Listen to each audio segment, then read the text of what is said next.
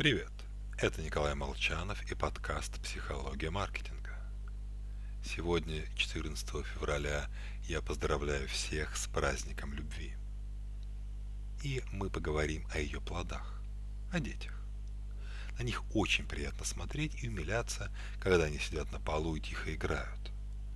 Только такие игры занимают лишь пару процентов дня. Все остальное время это маленькие существа, которые разнообразными способами выносят мозг и облегчают кошелек.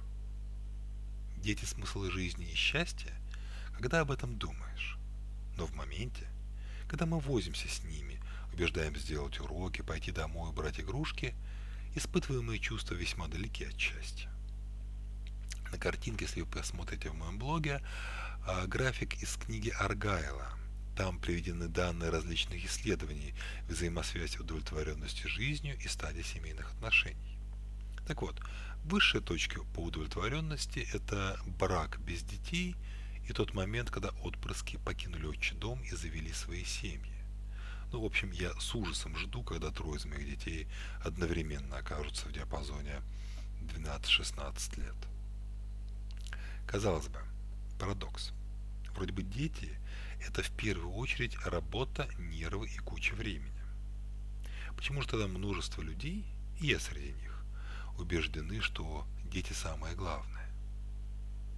По той причине, что люди, которые считают иначе, ну, например, что дети зло и надо бы их поменьше, потомство оставляют мало.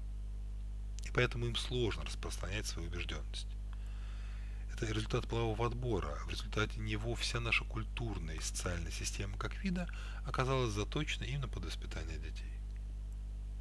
Даже самые гениальные идеи не выживут без приверженцев. И наоборот, укоренившийся в головах миллионов бред становится общепринятой нормой, написал Николай и поправил галстук, можете считать. А, в конце я хотел бы успокоить насчет детей – да, счастья в моменте меньше, но наполненность жизни смыслом у семей с детьми выше.